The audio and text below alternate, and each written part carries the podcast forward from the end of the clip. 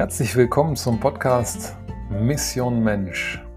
Mein Name ist Nico Rolli und in meinem Podcast lasse ich Menschen über Menschen reden. Hören Sie interessante, spannende, neue, inspirierende Geschichten aus dem privaten wie dem beruflichen Kontext und bekommen Sie Inspirationen für sich und für Ihr eigenes Leben. Ich freue mich, dass Sie dabei sind.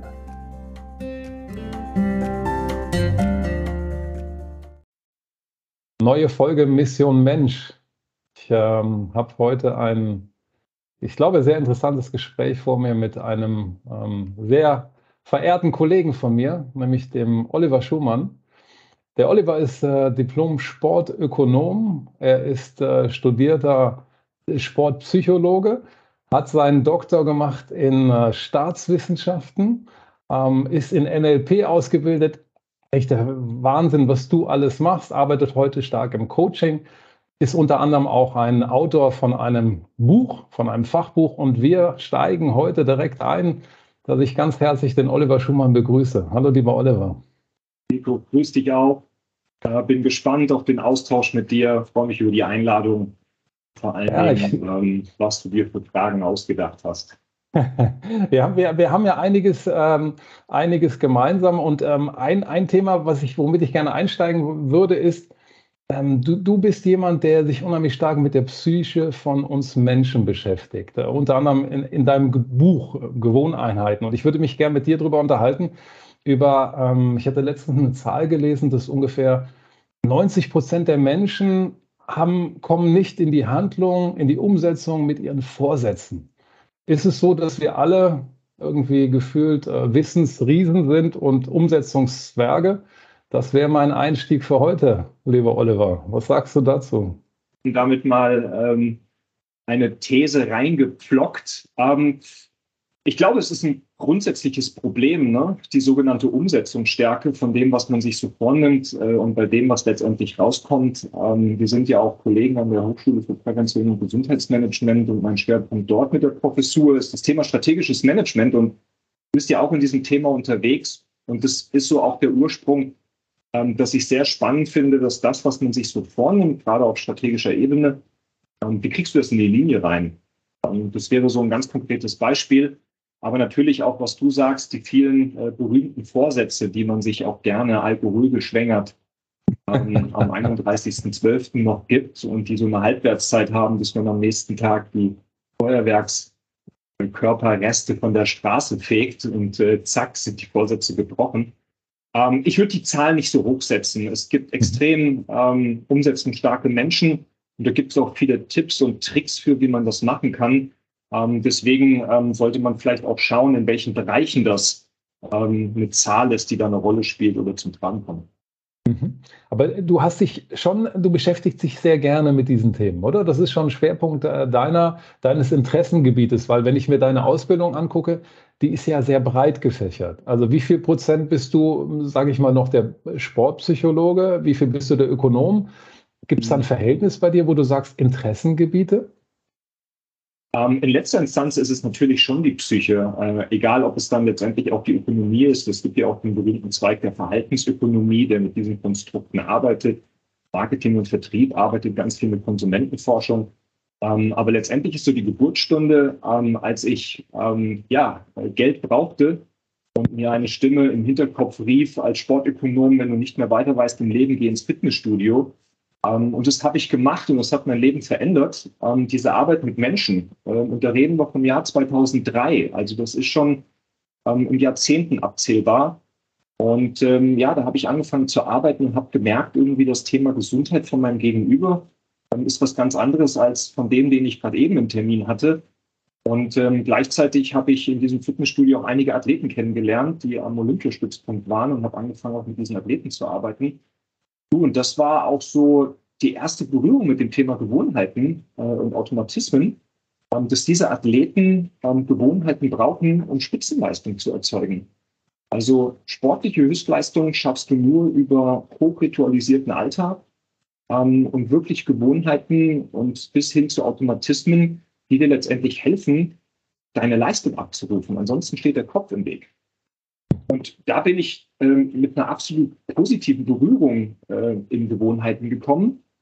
Und im Rahmen des Coachings, und das wirst du bestätigen, du bist ja auch als Coach unterwegs, ähm, ja, treffen wir Menschen, die genau an den Gewohnheiten scheitern, ähm, die einfach genau diese PS nicht auf die Straße kriegen und ähm, Stichwort auch der innere Schweinehund einfach so stark ist, dass das, was ich mir vorgenommen habe, relativ schnell wieder im Sande ähm, verläuft. Und auf einmal war da so ein Paradox geboren ähm, von Gewohnheiten auf der einen Seite was absolut Positives und Gewohnheiten dann als die größten Verhinderer von Entwicklungs- und Veränderungsprozessen. Egal ob auf Individualebene, Unternehmensebene bis hin zu gesellschaftlichen Themen. Sie jetzt die Corona-Pandemie und die große Frage, was haben wir daraus gelernt? Absolut. Wenn wir uns jetzt mal die Gewohnheiten angucken, also ich würde gerne gleich nochmal auf die Athleten zu sprechen kommen, aber erstmal vielleicht nochmal allen zu erklären, was sind die Gewohnheiten? Also wie, tick, wie ticken wir als Mensch? Die Frage stelle ich mir ja häufig, warum tun wir uns so schwer, Veränderungen umzusetzen? Und was hat das mit Gewohnheiten zu tun? Da geht es ja auch viel um, um Automatismen, wie du sagst, um Dinge, die eingeschleift sind, wo wir immer in denselben Spuren laufen. Vielleicht kannst du das nochmal jemandem erklären, der null Ahnung hat von. Psyche und ähm, Gewohnheiten. Dann fangen wir mal mit null Ahnung an und hauen gleich den Homo economicus in den Ring. Ähm, also von daher so übersetzt der rational denkende Mensch und der auf Energiesparen geht. Ähm, und ich glaube, das ist so auch ähm, der Hintergrund, warum Menschen so extrem auf Gewohnheiten reagieren. Und die Forschung davon spricht, dass bis zu 50 Prozent unserer täglichen Handlungen auf Gewohnheitsmustern basieren.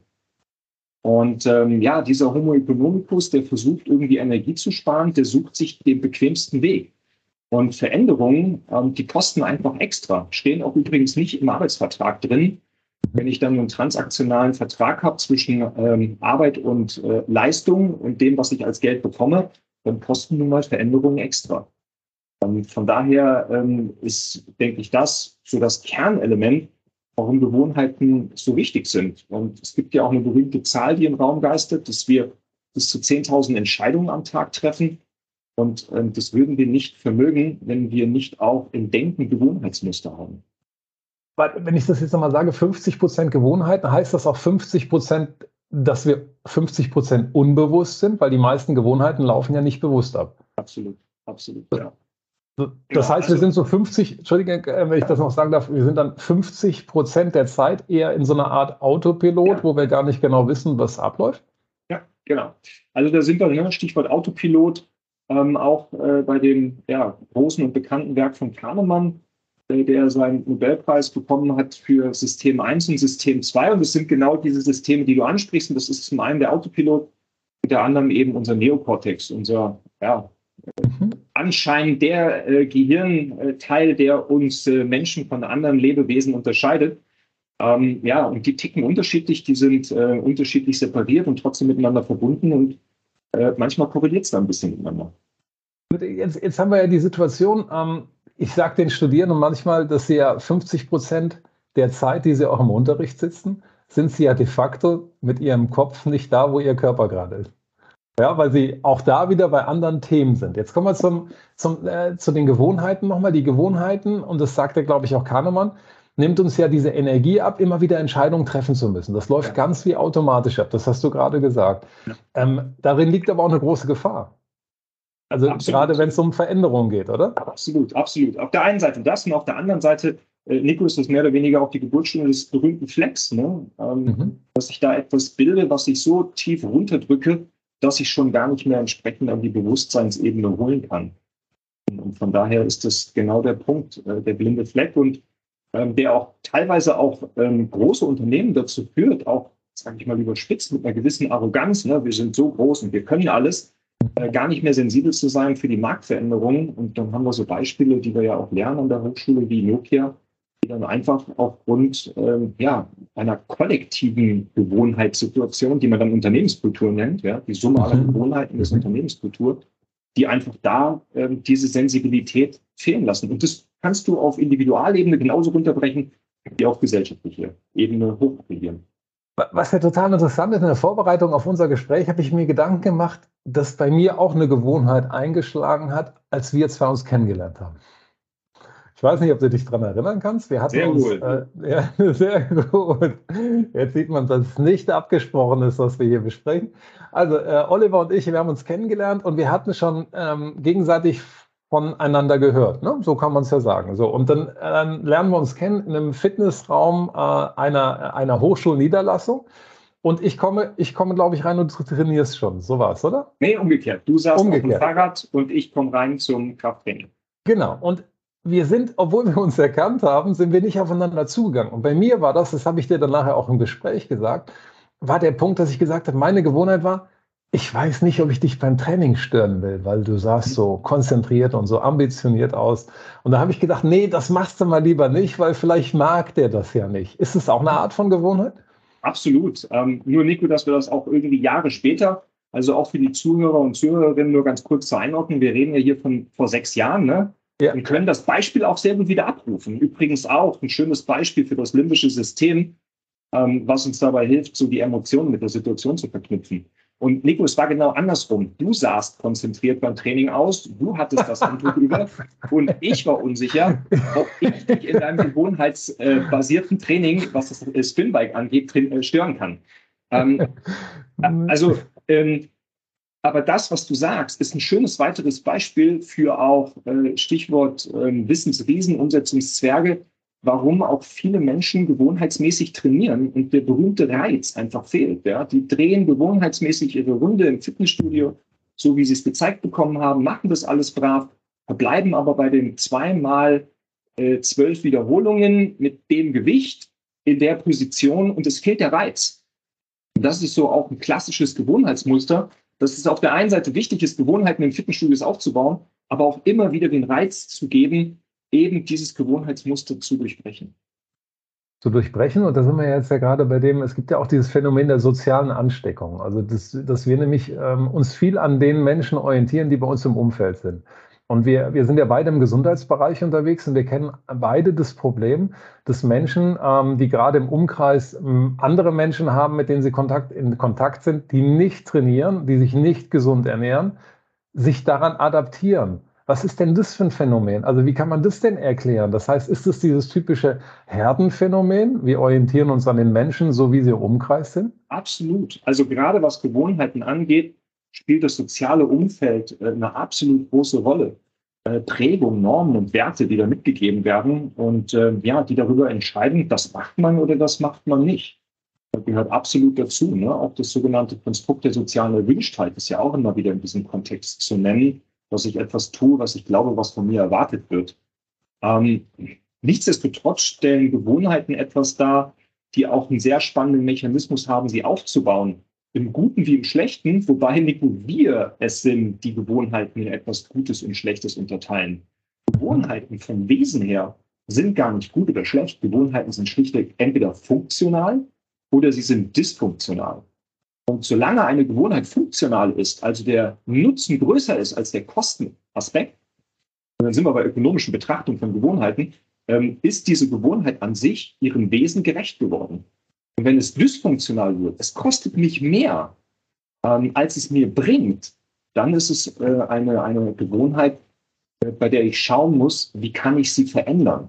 Denn ablegen kann ich Gewohnheiten nicht mehr, wenn ich sie einmal gelernt habe. Ist ja interessant. Jetzt nehmen wir mal ein Beispiel.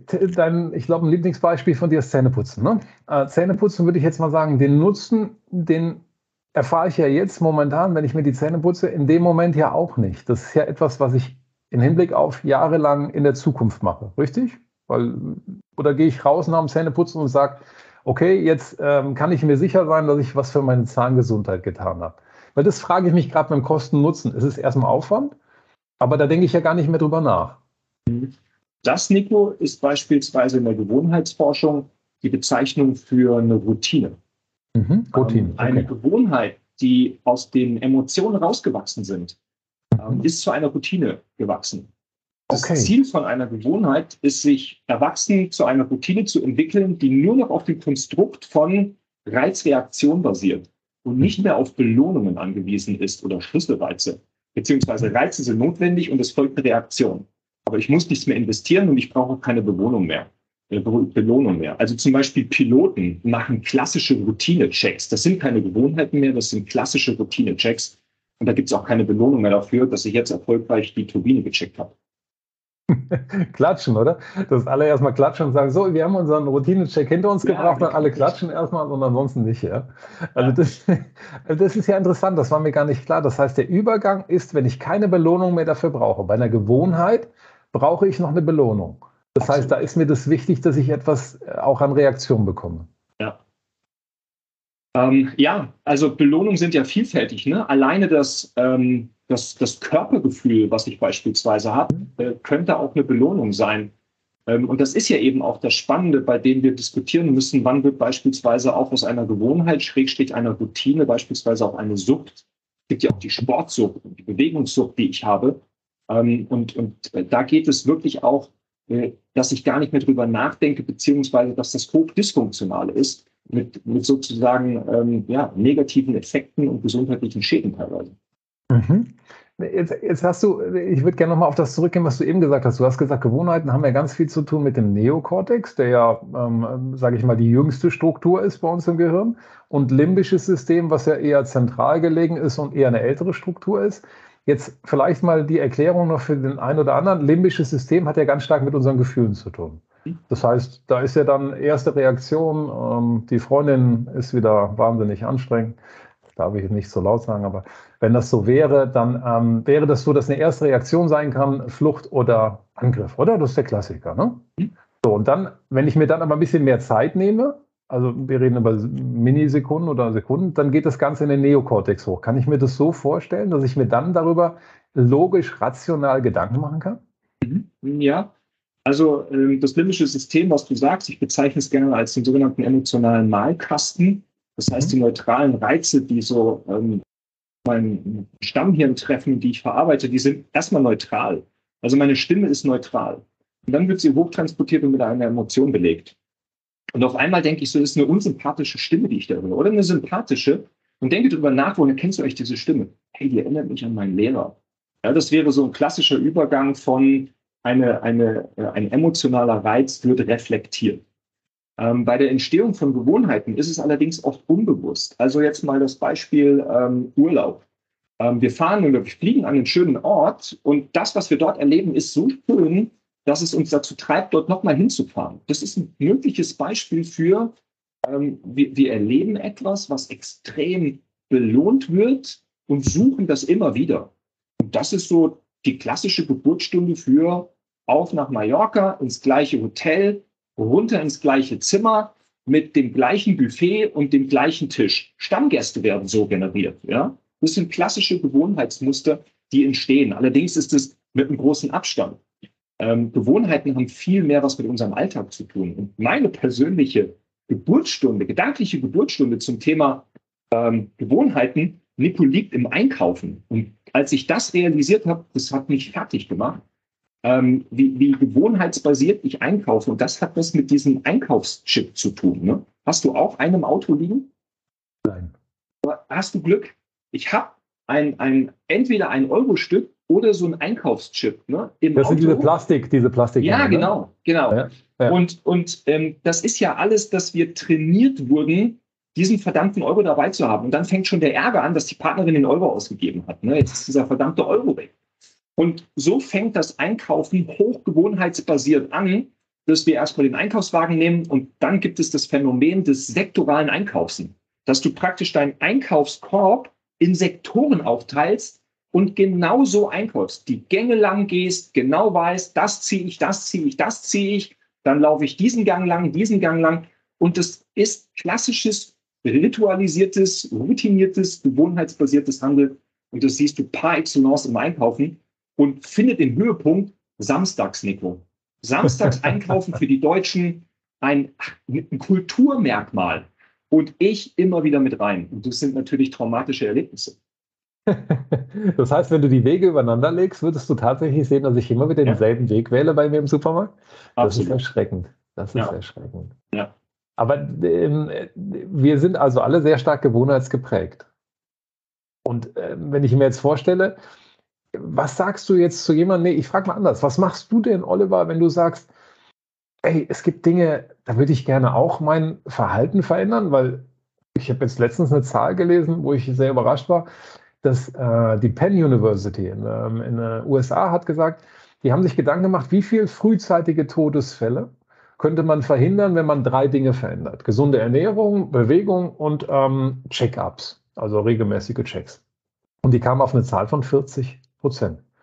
40 Prozent. Und du denkst so, ey, Hammer, wenn ich heute etwas hätte, womit ich Menschen helfen kann, ihr Verhalten dauerhaft relativ einfach zu verändern, hey, dann bist du Multimilliardär, ja, weil das schafft irgendwie keiner. Und wenn ich Studierende frage, wer von euch kennt das, hat schon mal versucht, ein Verhalten zu verändern, hat es nicht geschafft? Ja, 90, 95 Prozent. Was, was machst du, Oliver? Was machst du selber? Gibt es solche Situationen noch bei dir, wenn du dich damit äh, fast äh, hauptberuflich beschäftigt? Gibt es noch Situationen, wo du sagst, ey, da habe ich auch Schwierigkeiten und da, da muss ich mich auch echt anstrengen?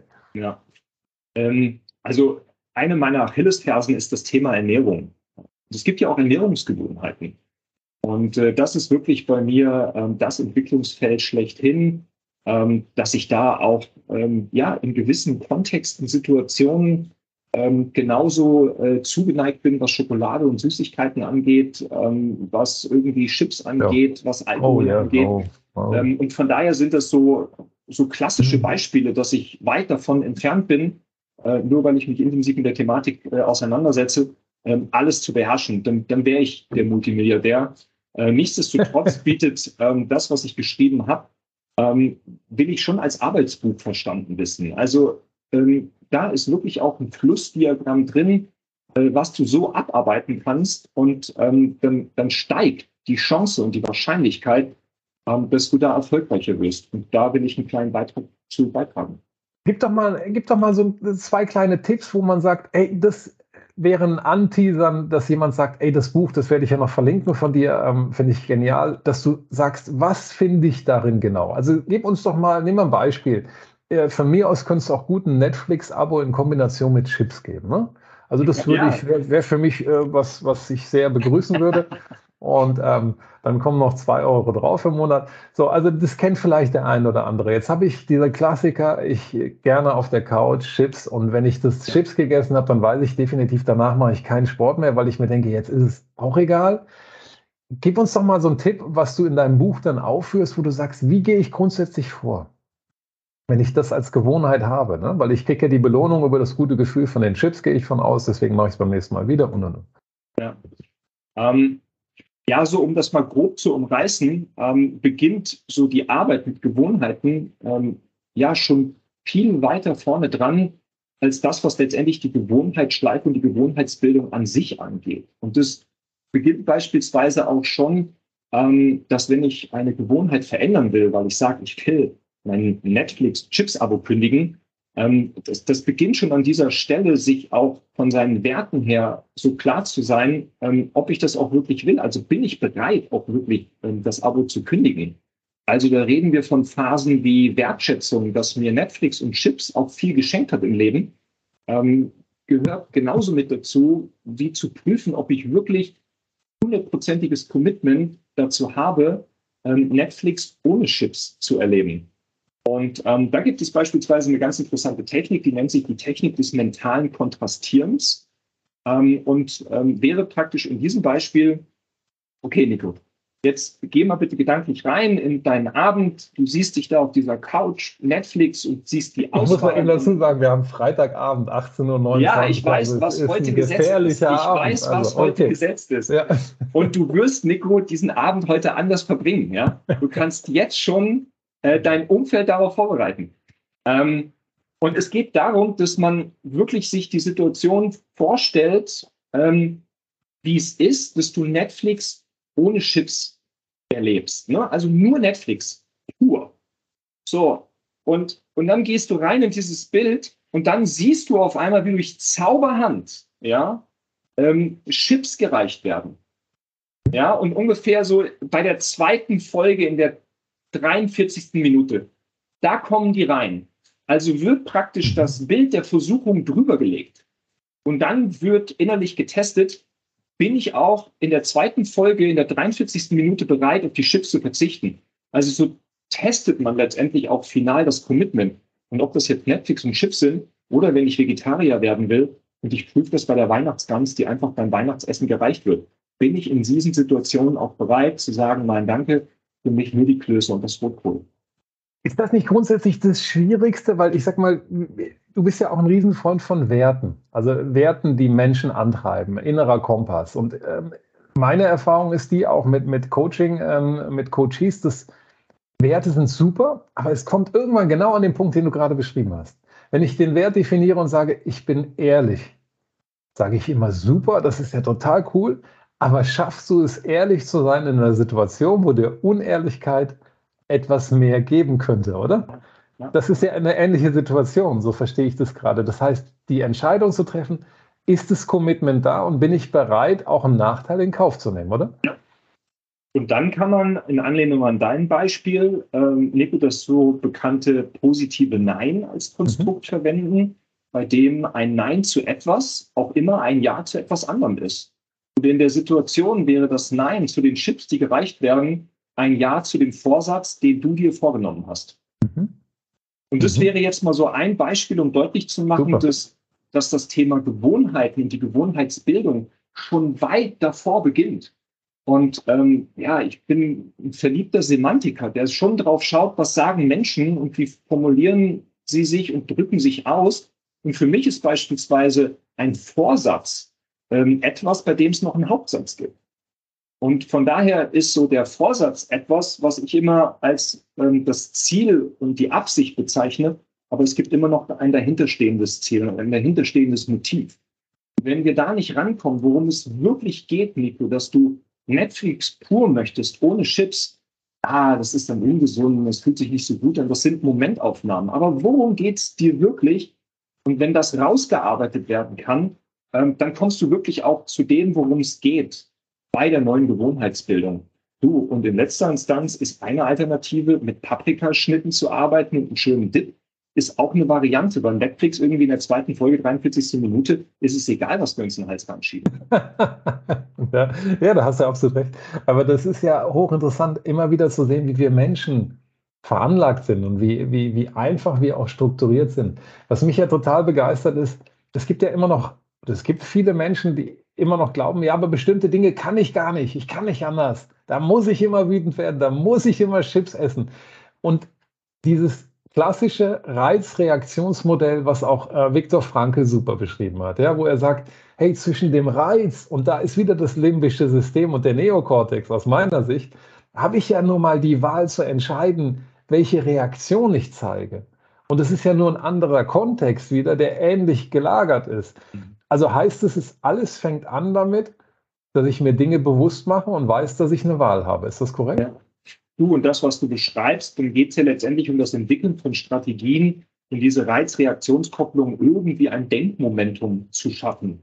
Luft holen, tief durchatmen, rückwärts zählen, um dann letztendlich zu reflektieren und die Reaktion im Ausgang zu beeinflussen ist übrigens das Konstrukt dann im Weiteren ist noch ein kleiner Einblick in das Buch der sogenannten Wenn-Dann-Konstellation. Ne? Das mhm. ist ja klassisch immer, immer, wenn ich äh, in einem Meeting sitze, äh, dann muss ich was Süßes dazu essen. Und immer, wenn der Kollege reinkommt äh, und sich da irgendwie beteiligt, dann drehe ich innerlich durch. Mhm. Das sind ja so klassische Wenn-Dann-Konstellationen. Und mit diesen Strategien, die du auch selbst beschreibst, ähm, versuchen da ins Denken reinzukommen, kann ich eine Wenn-Dann-Konstellation zwar nutzen, aber ich verändere die Reaktion. Total interessant. Bei Wenn dann kommt mir direkt in den Kopf, dass unheimlich viele Menschen äh, dieses Wenn-Dann-Spiel spielen im Hinblick auf, wenn ich das und das habe oder das und das gemacht habe, dann bin ich glücklich. Das ist ja auch wieder eine andere Richtung, aber es ist ja dasselbe selbe Muster auch da. Ne? Also hochinteressant ähm, und zeigt mir immer nur wieder, wie, wie, wie, wie äh, eigentlich wie einfach wir Menschen strukturiert sind. Es geht immer um Evolution und immer um äh, möglichst wenig äh, Nachdenken und Energie verbrauchen, um auf die wichtigen Sachen im Leben äh, einen Fokus zu haben, oder? Den Säbelzahntiger, oder? Ja. Oder? Du und äh, Nico nochmal, ne? weder in gut und schlecht. Ich glaube, das ist genau ja. wie bei der Digitalisierung nicht zu sagen, ist die gute, ist die schlecht, sondern was sind die Chancen, was sind die Risiken. Ist ja auch ein großes Thema bei dir, bei Mission mhm. Mensch. Ähm, aber es gibt eben auch, was du sagst, nicht nur Handlungsgewohnheiten. So verhalten wir uns immer. Sondern Gewohnheiten sind eben auch Denkgewohnheiten. Und wir gehen immer gleich an Probleme ran. Und wenn wir arbeiten, haben wir immer den gleichen Arbeitsrhythmus. Und ähm, auch das sind klassische Gewohnheiten. Und, und, ich nehme ganz viele Gewohnheiten auch auf Sprechebene wahr. Ne? Auch das Thema Gesundheit ist so, ja, es gibt nichts, was wir anderen Menschen so viel und so oft wünschen wie Gesundheit und gleichzeitig selbst so wenig dafür tun. Ja, und das ist so dieses Delta, was ich hochspannend finde. Und wie kannst du das ähm, ja, verringern und welchen Beitrag kann man dabei liefern? Du, ähm, du bist sicherlich mit deinem Beitrag, und das hast du ja eben gesagt, dass das, glaube ich, so, so hörte sich das an, dir auch ein wichtiges Anliegen ist, Menschen etwas an die Hand zu geben, um eben negatives, ungesundes Verhalten zu verändern. So habe ich dich verstanden. Und äh, war das richtig verstanden, oder? Ja. Ähm, ich habe noch etwas anderes über diesen Prozess im Moment, was mich sehr beschäftigt und fasziniert, ist dieses Wechselspiel aus, ähm, wann brauchst du eine Gewohnheit für etwas und baust sie funktional auf und wann irgendwann kommt der Punkt, bei dem es dysfunktional wird und ähm, du schädigst dich mehr, als dass dir die Gewohnheit etwas gibt. Ähm, sieht man oft auch im Arbeitsleben in der heutigen Zeit. Ne? Also, das ist ich bin das gewöhnt, das Team und mein Job und das Gebäude und das alles mag ich, aber irgendwie fühle ich mich nicht mehr wohl. Ich finde es so spannend, ähm, wann, wann wechselst du? Die Führungskräfte, die ich begleite, die erfahre ich oftmals, da geht es auf nach Lappland. Ne? Dann geht es unter dem Polarhimmel und dann ne, mit einem Schlittenhund und dann wird man eine Woche unter dem Polarhimmel geschlafen und so manche Themen einfach auf den Prüfstand gestellt. Und die nehmen sich den Raum. Aber wie kriege ich das in meinem Alltag unter? Dieses, mache ich noch das Richtige? mache ich noch die richtigen Dinge? Und ist das alles funktional, was ich da tue? Wie ich arbeite, wie ich lebe, privat, beruflich, mit meinen Hobbys?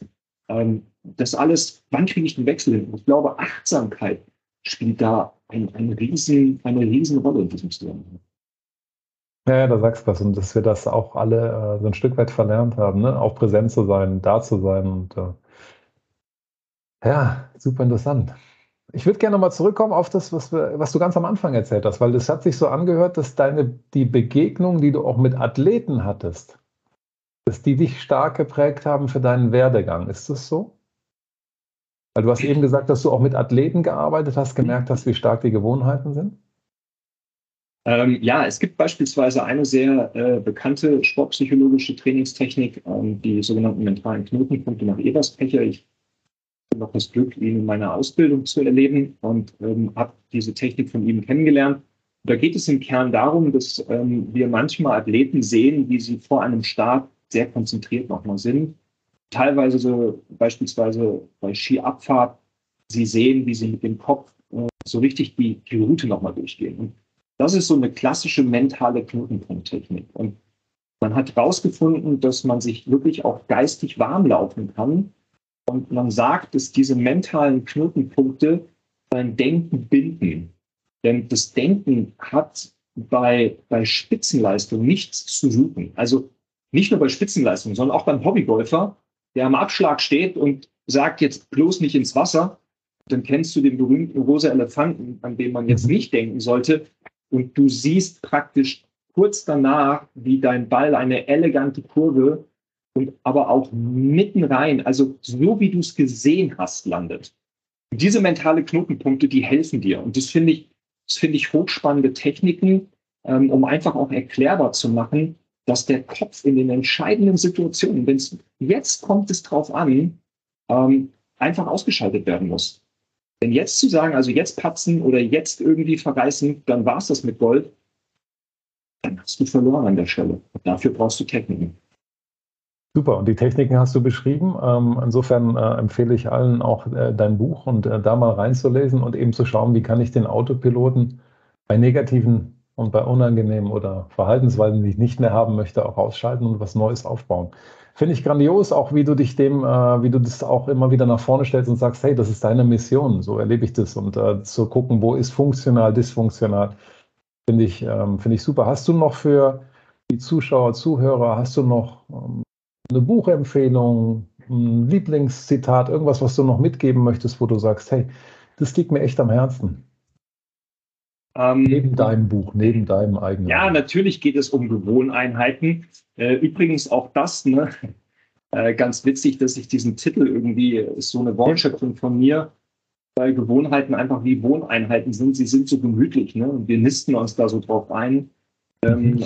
aber Stichwort auch, äh, wie nennst du dein Buch? Und wenn du es äh, auf einer großen Buchplattform verkaufen willst, dann landest du mit dem Titel erstmal bei Schmierfetten ne? und Schraubensets, weil es Einheiten sind. Ne? Also äh, da musst du dich erstmal hocharbeiten. Das habe ich geschafft. Irgendwann war ich in der DVD-Rubrik äh, zwischen Hilfe, ich bin ein Junge und gut zu Vögeln. Äh, aber mittlerweile habe ich wirklich auch die Buchrubrik erreicht. Ähm, ja, also neben diesem Thema Gewohneinheiten ähm, hat mich ähm, auch, was du sagst, Kahnemann sehr geprägt. Ähm, und Nico, äh, ich bin ein großer Hans Rosling-Fan mhm. mit dem Buch Factfulness, ähm, der unglaublich plakativ beschreibt, dass unsere Grund- und Denkannahmen mehr oder weniger in den 1960er Jahren stehen geblieben sind. Ähm, und ich glaube, wer das mal liest und sich vergegenwärtigt, was da passiert und wie wir ähm, agieren in einer rückwärtsgewandten Perspektive im Jetzt, stellt sich schon die große Frage, wie können wir damit die Zukunft gestalten? Ja, super. Also ähm, Factfulness ist hochspannend, wenn man mal sieht, welchen Irrtümern man selber unterliegt. Ne? Äh, das sind ja auch Schätzfragen dabei, wo man ja, so genau. unglaublich daneben ist. Das ist ja, ja. Wahnsinn. Äh, ich musste gerade immer noch lachen mit deinem, mit deinem Buch. Ähm, wie spannend das ist. Wir können vielleicht noch sagen von Kahnemann, äh, schnelles und langsames Denken ja. ne, als der, der, Titel. Und da wird das nochmal mit System 1 und System 2 beschrieben. Gibt es irgendeine Lebensweisheit, die du gerne mitgibst, wo du sagst, hey, das hm. ist was? Du, im Kern ähm, ist es angelehnt an, äh, an klassisches Coaching, was ich erlebt habe in meinen Coachings und was ich so für mich ähm, rauskristallisiert hat, ist so übergeordnet Vertrauen in den Prozess, ähm, Vertrauen in das Leben, Vertrauen in den Prozess. Das kombiniert sich mit diesem schönen indischen Sprichwort, ähm, am Ende ist alles gut und wenn es eben nicht gut ist, dann ist es noch nicht das Ende. Das finde ich, das ist eine sehr, sehr ummäntelnde äh, Beschreibung, die einfach viel Kraft gibt, auch in Situationen, wo es einem nicht gut geht oder mit Niederlagen umzugehen hat. Genauso wie positiv. Und es zeigt auch einfach, wie viel Zeit Dinge brauchen. Ne? Vielleicht das nochmal als letztes, auch Gewohnheiten auch umzustellen, ja. neue Gewohnheiten aufzubauen. Und da hat ja auch ganz viel mit Vertrauen zu tun, dass ich hier erstmal ganz viel Vertrauensvorschuss auch geben muss. Ne? Absolut. Also wir reden da ne, nicht von einem Sprint und mhm. hey, jetzt haben wir einen schönen Podcast gehört, jetzt klappt das schon, sondern äh, wir reden hier schon zwischen zwei und drei Monaten bei einer klassischen Gewohnheitsarbeit. Ähm, und das ist eher ein Marathon und ähm, so ein großes Thema, wie schütze ich dieses zarte Pflänzlein an Gewohnheiten, ähm, dass ich da nicht mit den ganzen Barrieren und den Einschlägen, die links und rechts kommen, ziemlich schnell auf diese kleine Pflanze trete. Von daher ähm, ist auch Barrieremanagement ein großes Thema, das bei mir im Blick behandelt. Super. Also insofern empfehle ich allen wärmstens das Buch Gewohneinheiten zu finden unter den verschiedenen Rubriken bei Amazon und Co. Äh, also insofern äh, ganz toll und ähm, ganz herzlichen Dank für das Gespräch, lieber Oliver. Hat mich äh, total gefreut und ähm, wenn ich dich jetzt das nächste Mal im Trainingsraum treffe, dann weiß ich, dass, dass du nur so konzentriert guckst, aber du eigentlich total entspannt bist innerlich. Dann werde ich dich darauf ansprechen. Vielen herzlichen Dank für das tolle Gespräch und ich freue mich, wenn wir demnächst, vielleicht machen wir irgendwann nochmal eine, eine Folge, wo wir uns einfach nochmal ein spezielles Thema vornehmen, aber ich fand das hochinteressant, super spannend. Vielen Dank dafür. Ganz herzlichen Dank. Mach's gut. Ciao, ciao. Danke. Ciao, ciao. Ich freue mich, dass du diese Podcast-Folge von Mission Mensch zu Ende gehört hast. Wenn dir diese Folge gefallen hat, dann würde ich mich darüber freuen, dass du diese weiterleitest an Freunde, Bekannte oder an deine Familie oder eine positive Bewertung auf Spotify oder Apple hinterlässt. Wenn du mich kontaktieren möchtest, erreichst du mich unter info at nicorolli.de oder über meine Webseite www.nicorolli.de.